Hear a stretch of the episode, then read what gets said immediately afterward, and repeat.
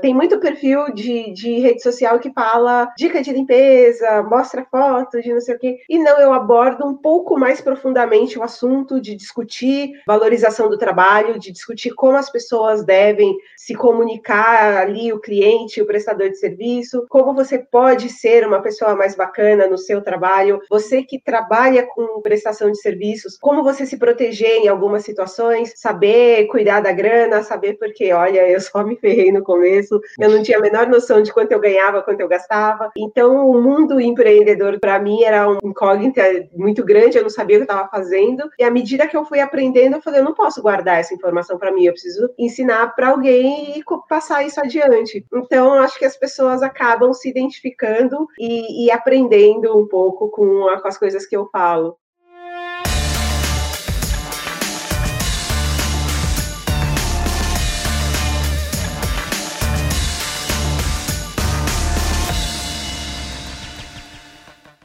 Olá, pessoal, bem-vindos a mais um episódio do Papo de Balcão. Meu nome é Natan Gorim e nesse podcast nós recebemos empreendedores e empreendedoras e também especialistas de grandes empresas para compartilhar com a gente suas histórias, seus aprendizados e como foram as suas jornadas empreendedoras, para que a gente possa aprender muito sobre empreendedorismo, marketing, como superar dificuldades, vendas, enfim, vários e vários assuntos. No episódio de hoje, eu estou muito feliz de poder receber aqui a Verônica Oliveira, que é criadora da Faxina Boa. A Verônica, ela tem uma história de empreendedorismo muito legal. Eu não vou falar muito aqui porque ela vai contar pra gente a história dela, de como ela transformou o seu ofício trabalhando como faxineira em um empreendimento, foi se destacando no mundo digital. Muitos de vocês talvez já conheçam ela das redes sociais, porque ela também se transformou numa referência, numa influenciadora, que é a voz de muitas pessoas que se identificam com ela. E a gente vai conhecer essa história aqui de como é que ela criou a Faxina Boa e também da sua história de empreendedorismo. Então, Verônica, estou muito feliz de receber você aqui hoje. Muito obrigado por estar com a gente. Obrigada, estou muito feliz pelo convite. Então, Verônica, para a gente começar, conta para a gente da sua história, o que, que é a faxina boa, como é que foi essa construção, para depois a gente ir explorando mais essa história e esse empreendedorismo todo. Quando eu comecei a trabalhar com faxinas, eu só tinha uma certeza de que eu não sabia nada de empreendedorismo.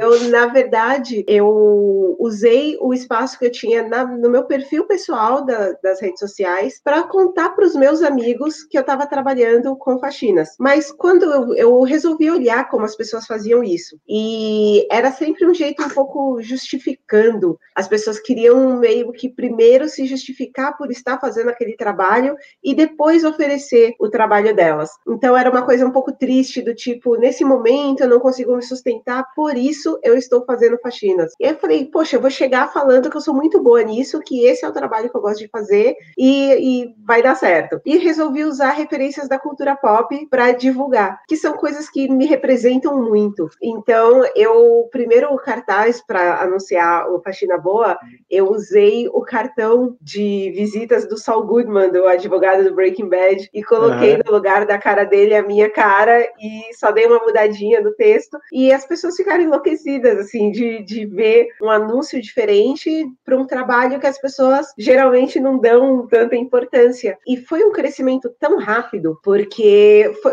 eu tinha 300 amigos quando eu postei aquilo. No dia, eu postei de noite e fui dormir. Eu acordei e tinha 4 mil likes no, na foto. E eu pensei, ué, quem são essas pessoas? É, com o tempo eu vi que a minha rede social pessoal não era o lugar apropriado para ter aquela galera é, interagindo comigo. Então eu criei a página e resolvi fazer conteúdos relacionados ao meu trabalho. E depois, com o tempo, eu descobri que não existia uma faxineira que tivesse criação de conteúdo para as redes sociais. Então, com o tempo, eu fui entrando em outras redes. Então, hoje, por exemplo, eu tenho o Instagram, o Twitter e o LinkedIn do, do Faxina Boa. E o LinkedIn foi outra que eu achei muito engraçado, porque eu pensei, ai, não vai rolar, não, não é um lugar ali para mim. E, no entanto, eu tenho um, um engajamento altíssimo nos meus posts, tudo que eu posto lá dá super certo. E, e eu gosto muito de, de, hoje, ter criado ali um, um espaço, se juntar todas as redes redes, o Facebook, o Instagram, o LinkedIn, o Twitter, eu tenho mais de meio milhão de seguidores. Que legal. Então é um espaço muito grande para poder trazer reflexões, debater assuntos que antes as pessoas não, não consideravam. E quanto tempo demorou para você construir essa sua rede digital assim de influência, que hoje você tem o quê? É, você falou meio milhão, né, de seguidores. E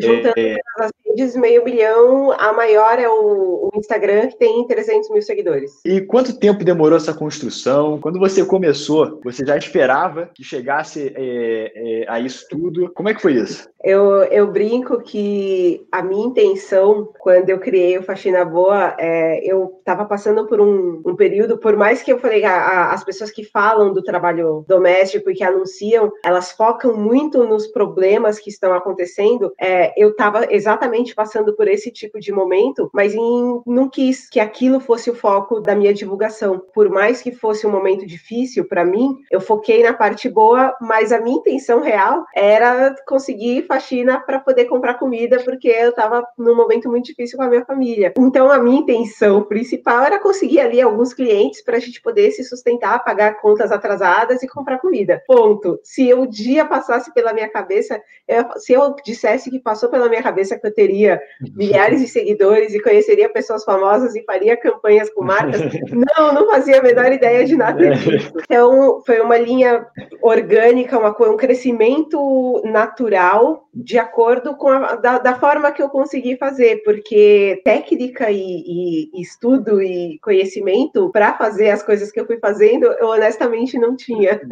Então foi tudo meio natural e instintivo. E no que, que se transformou ao longo do tempo o Faxina Boa? Porque ele começou como uma forma onde você fazia essas postagens é, que já eram, digamos que, mais é, animadas do que você poderia ver. Você falou assim: olha, realmente eu sou só melhor no que eu faço, então você é, mudou, é, já abordava o assunto de uma forma diferente. Mas já que ele foi se transformando? Porque hoje, quando você vai, quando você vai olhar conteúdos a respeito de é, limpeza doméstica ou serviços domésticos, o Faxina Boa é uma marca marca reconhecida, né? Como é que foi isso ao longo do tempo e no que, que se transformou hoje o Faxina Boa? Ele é um lugar onde você usa para postar isso e para atrair clientes ou já é mais já é mais do que isso? A princípio, é, e foi uma coisa que não partiu de mim, mas todo mundo que conhecia a, a ideia do Faxina Boa falava: você precisa ter uma empresa de prestação de serviço de limpeza. E eu pensava: ai meu Deus, será? E não, eu não tinha toda essa confiança de que era isso que eu queria. Por outro lado, eu tinha uma demanda de trabalho muito maior do que eu podia dar conta e recebia muita mensagem de pessoas precisando de trabalho sem ter acesso aos clientes. Então, depois de um tempo, eu re realmente resolvi aprender um pouco sobre como estruturar uma empresa e fazer e criei o, a intermediação de mão de obra com o Faxina Boa. Foi passando o tempo, eu percebi o que eu estava fazendo e que estava me deixando tão feliz não estava rolando mais, porque eu parei de produzir os conteúdos para as redes sociais, eu comecei a cuidar de pagamentos, a atender clientes, a cuidar da agenda das profissionais e, e conferir com os clientes. Aí eu falei, meu Deus, eu estou virando a burocrata, não estou mais fazendo o que eu gosto.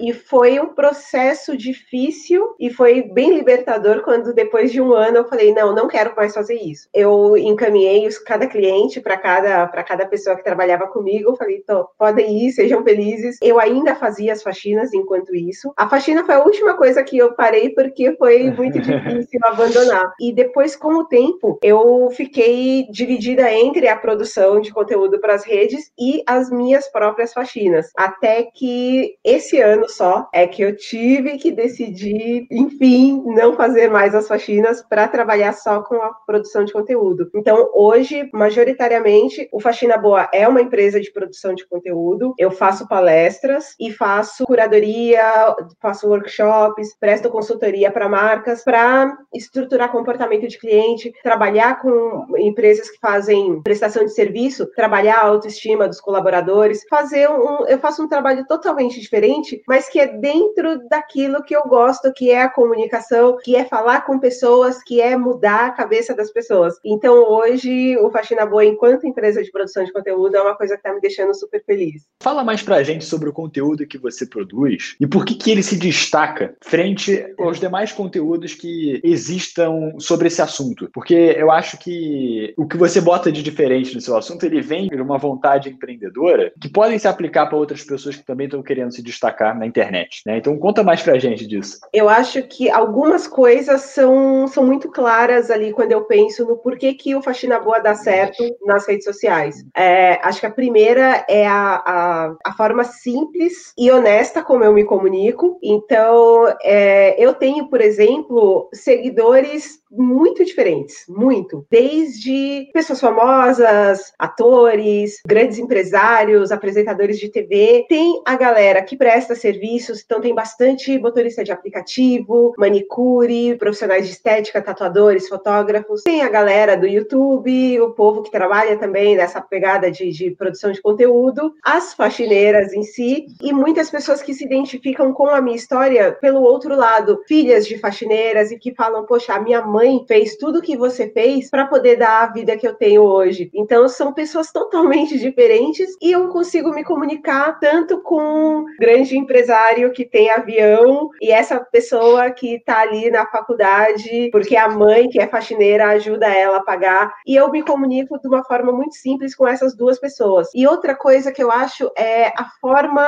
de abordar o assunto, tanto da limpeza quanto dos cuidados com a casa, quanto da questão social do trabalho doméstico, do tra da prestação de serviços. Tem muito perfil de, de rede social que fala dica de limpeza, mostra foto de não sei o quê. E não, eu abordo um pouco mais profundamente o assunto de discutir valorização do trabalho, de discutir como as pessoas devem se comunicar ali, o cliente, o prestador de serviço, como você pode ser uma pessoa mais bacana no seu trabalho, você que trabalha com prestação de serviços, como você se proteger em algumas situações, saber cuidar da grana saber porque, olha, eu só me ferrei no começo, eu não tinha a menor noção de quanto eu ganhava, quanto eu gastava. Então, o mundo empreendedor para mim era um incógnita muito grande, eu não sabia o que eu estava fazendo. E à medida que eu fui aprendendo, eu falei, eu não posso guardar essa informação para mim, eu preciso ensinar para alguém e passar isso adiante. Então, acho que as pessoas acabam se identificando e, e aprendendo um pouco com, a, com as coisas que eu falo.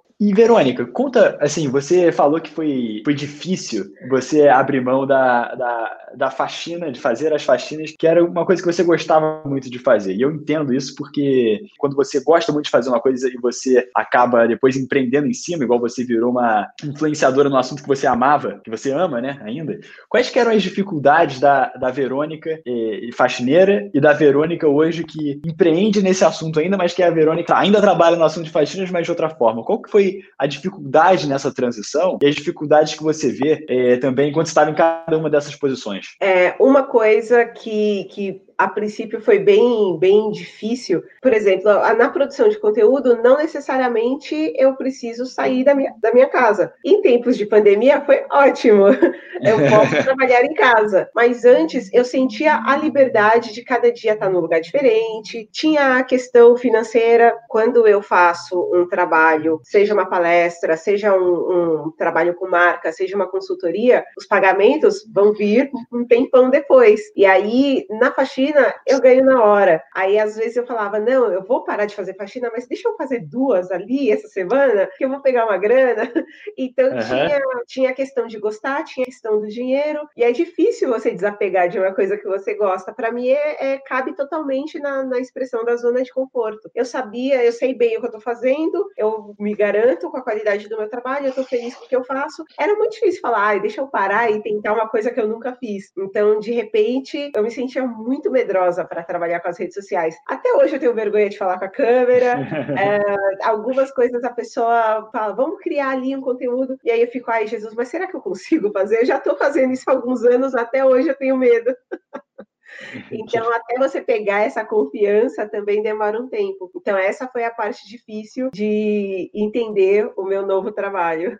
E hoje, Verônica, você como uma inspiradora, uma influenciadora digital aí, com, enfim, seu público de meio milhão de pessoas na internet, qual que é o, o foco do conteúdo que você hoje disponibiliza para essas pessoas, pelas redes sociais? É, eu acho que o primordial do Faxina Boa é deixar muito claro, tanto para quem trabalha, quanto para quem contrata o serviço, serviço a importância do trabalho da pessoa. Não estou falando do trabalho de limpeza, a importância do trabalho. Então, eu sempre digo que não importa o que é que você faz, importa como você faz. Então, eu, por exemplo, nas minhas faxinas, eu quase não via meus clientes. Eu cheguei a. lancei meu livro agora e tem essa história no, no livro. Eu fiz faxina por mais de um ano na casa de uma moça que eu nunca vi. Eu não sei como ela é. Não tem foto dela na casa dela. E a foto do, do, do WhatsApp dela, ela tá de costas numa paisagem bonita na Europa. Eu só sei que ela é uma moça de cabelo cacheado. E ainda assim, eu ia até a casa dela, a gente trocava cartinhas. E é uma pessoa que eu tenho um super carinho e eu não sei nem como ela é.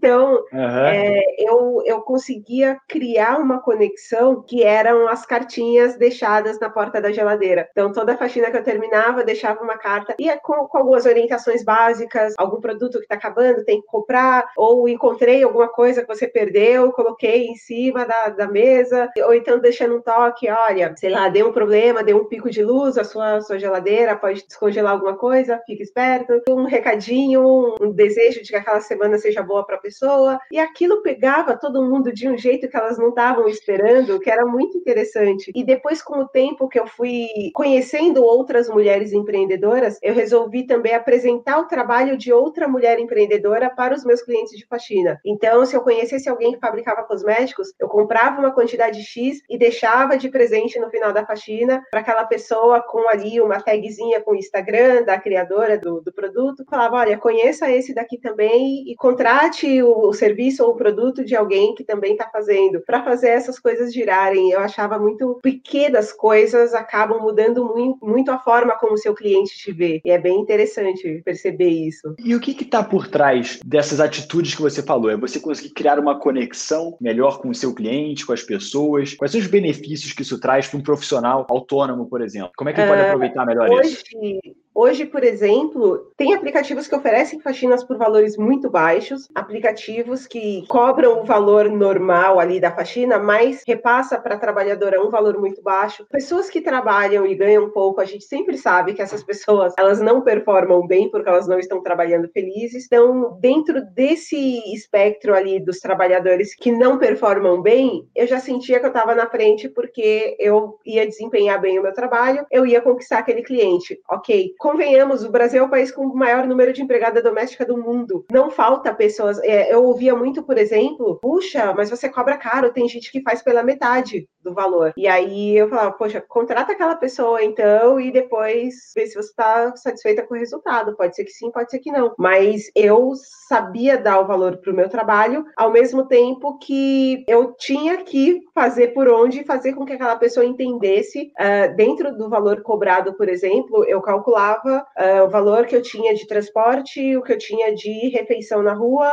uma parte para que eu pudesse prover um, um plano de saúde para mim, porque em três anos de faxina eu sofri muito acidente, já tive problemas de saúde mais graves, então eu sabia que era uma coisa necessária. Então tudo foi calculado para que eu trabalhasse bem e pudesse cobrar bem e pudesse deixar os meus clientes felizes. Então, gerando valor para todo mundo e não só para mim, as coisas deram muito certo por todo o período em que eu trabalhei na casa das pessoas. E quais outras dicas ou pensamentos você também compartilha com seus, seu público, além dessa história, por exemplo, que você botou no, no seu livro? Penso dessa forma porque agora, com a pandemia, todo mundo sabe o quanto a casa é um lugar importante. Então, eu quero que as pessoas entendam com os meus conteúdos que a casa ela precisa estar tá bem para você estar bem. Uh, não só e não necessariamente você contratando um serviço de limpeza, mas se você mesmo cuida da sua casa, quando você chega, você descansa melhor. Quem é mãe quem, quem cozinha sabe, não tem como você cozinhar bem se a sua cozinha tava bagunça e tá suja. A sua casa reflete quem você está sendo naquele momento.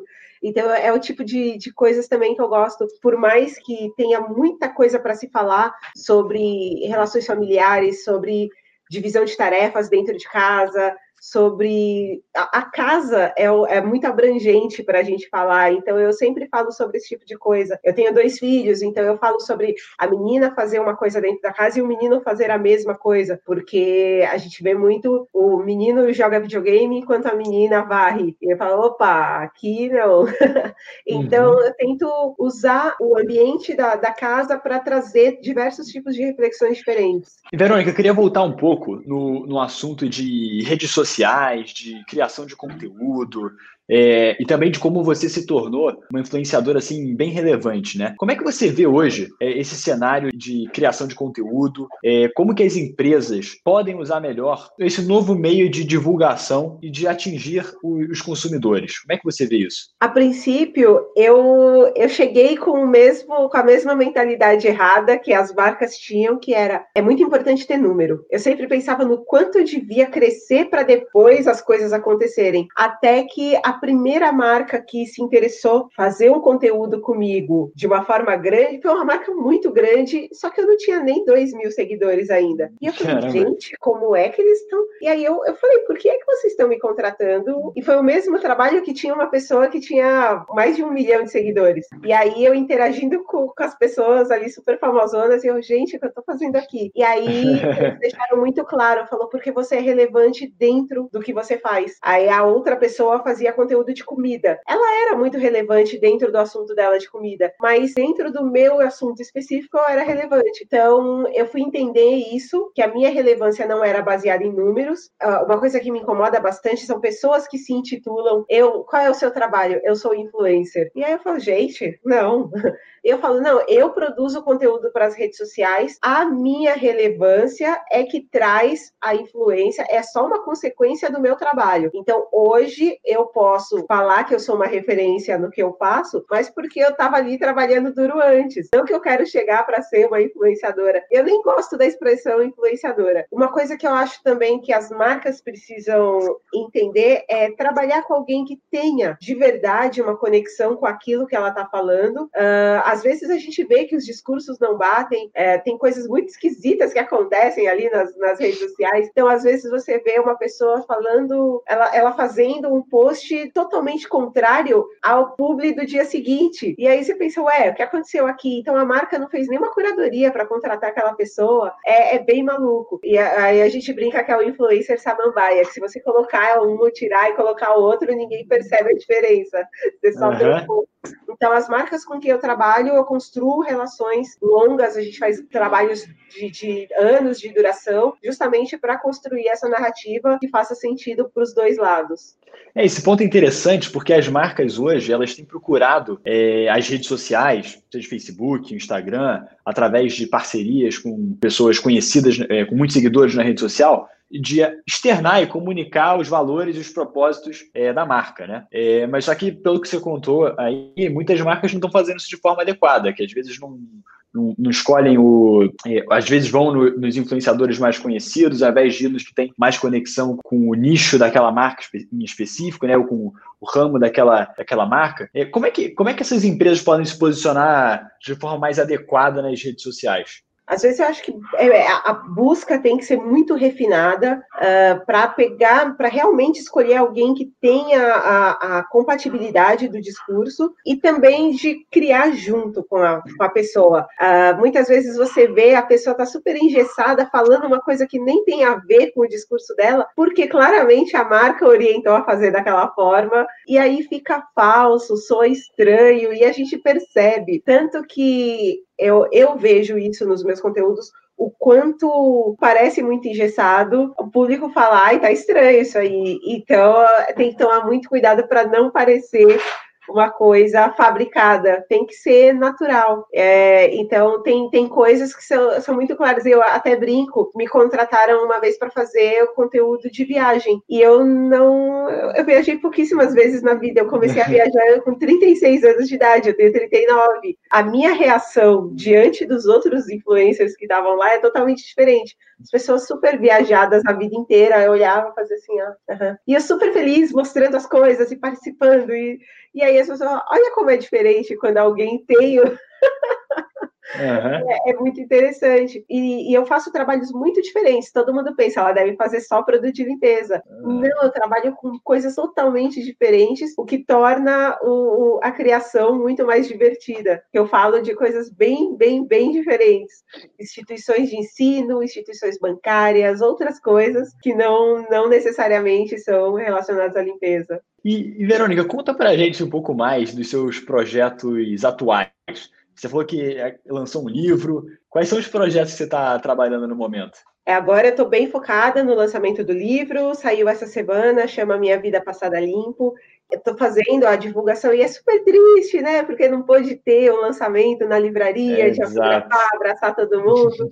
Estou fazendo palestras e palestras online também, sem olhar a carinha do público, mas tenho trabalhado bastante nesse período de, dentro de casa focado muito em desenvolver algum tipo de projeto que possa trazer a melhoria, a profissionalização e estabelecer o, melhores condições para o trabalho doméstico brasileiro. É, e é muito engraçado, assim como eu não sabia fazer as redes sociais, assim como eu não sabia dar palestra, assim como eu não sabia escrever livro, eu não sei como eu vou fazer isso, mas eu quero muito estruturar algo que seja um projeto grande. Assim, minha meta para os próximos anos é estruturar isso e transformar em realidade. E do que se trata esse seu primeiro livro? Ele conta a minha história, só que trazendo reflexões também é, é, do meu jeitinho, do mesmo jeito que eu, eu jogo umas verdades na cara das pessoas nos meus conteúdos, sempre de forma fofinha, eu promovo reflexões uh, com, de um jeito mais um pouco delicado,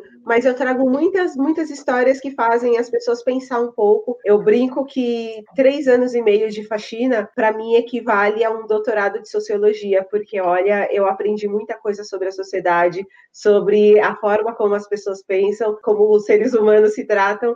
Então, eu gosto muito de retratar isso, e aí eu consegui trazer essas reflexões junto com a minha história de vida. E, Verônica, infelizmente está tá acabando o tempo da nossa ah. conversa, mas eu queria muito é, falar sobre sobre mais um assunto com você. Nossos ouvintes aqui são geralmente é, empreendedores ou empreendedoras que ou trabalham em um pequeno e médio negócio ou são donos de um pequeno e médio negócio. É, eu acho que na sua história, que é uma história permeada por empreendedorismo, muitas dificuldades que você teve que superar partem dos mesmos fundamentos que outros empreendedores podem usar nos negócios deles. Né? Então, por exemplo, de você não, não desistir, de você sempre buscar mais alternativas, de você se associar com pessoas que são melhores do que você você, de você ser uma pessoa boa, né, e buscar essas conexões, como você contou de, de você buscar outras pessoas que estavam, por exemplo, vendendo cosméticos e você poderia também vender isso para sua é, para sua clientela. Isso são conexões que você cria, são dicas de empreendedorismo que você consegue aplicar em outros negócios também. Na sua trajetória aí recente, frente às dificuldades que você passou, que você teve que superar, quais são assim as principais é, dicas ou conselhos que você daria para quem está passando por isso agora, né? Para quem está empreendendo agora e está querendo é, seja no meio digital construir uma audiência, seja com uma loja querendo atrair clientes, seja um autônomo que está querendo se destacar assim como você se destacou. Como que você aconselharia essas pessoas? Eu acho que o principal, ah, você mesmo já, já citou, que é não desistir. Aparecem muitas dificuldades, tem horas que dá vontade de jogar tudo pro alto e falar, meu Deus, chega. Eu acho que eu mesma, nesses anos todos, pensei umas, umas 100 vezes, socorro, quero ser CLT de volta. e tem horas e que, que, faz? E nesse momento, o que, que faz para não desistir? Então, e aí o, o, engraçado é isso: quando a gente busca conexões, as coisas mudam.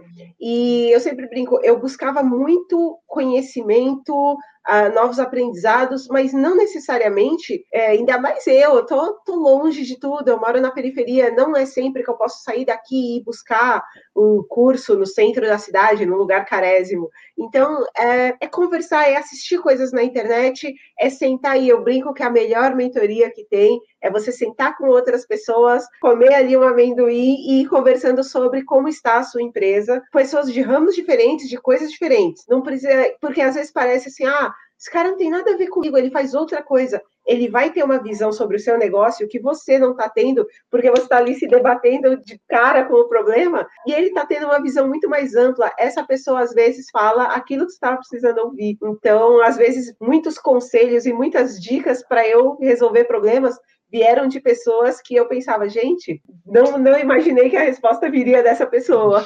Então, é trocar conhecimento, criar conexões e ter uma rede de apoio. Verônica, nossa, nosso tempo está acabando, infelizmente, mas olha, eu acho que a nossa é. conversa foi ótima, assim, história assim, muito inspiradora que você contou para a gente e queria agradecer muito por você ter participado aqui do Papo de Balcão e saber se você gostaria de deixar alguma mensagem final aqui para a gente. Uh, eu queria primeiro dizer que as minhas redes sociais são arroba faxina boa, quem quiser conhecer mais do meu trabalho pode seguir.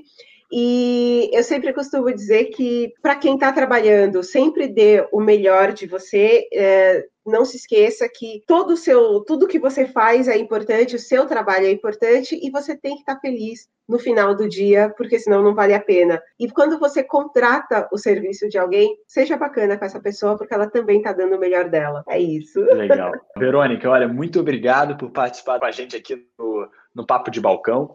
E vocês que estão nos ouvindo aqui, também obrigado por acompanhar essa conversa. Se vocês estão vendo a gente no YouTube, não deixem de se inscrever aqui no nosso canal para receber notificação das nossas próximas conversas e dos outros conteúdos aqui do canal do Papo de Balcão. E se você está escutando a gente no Spotify ou em outra plataforma de podcast, compartilhe essa conversa com outras pessoas que vão adorar conhecer a história da Verônica e aprender aqui com os ensinamentos que ela compartilhou com a gente. Muito obrigado, voltem sempre.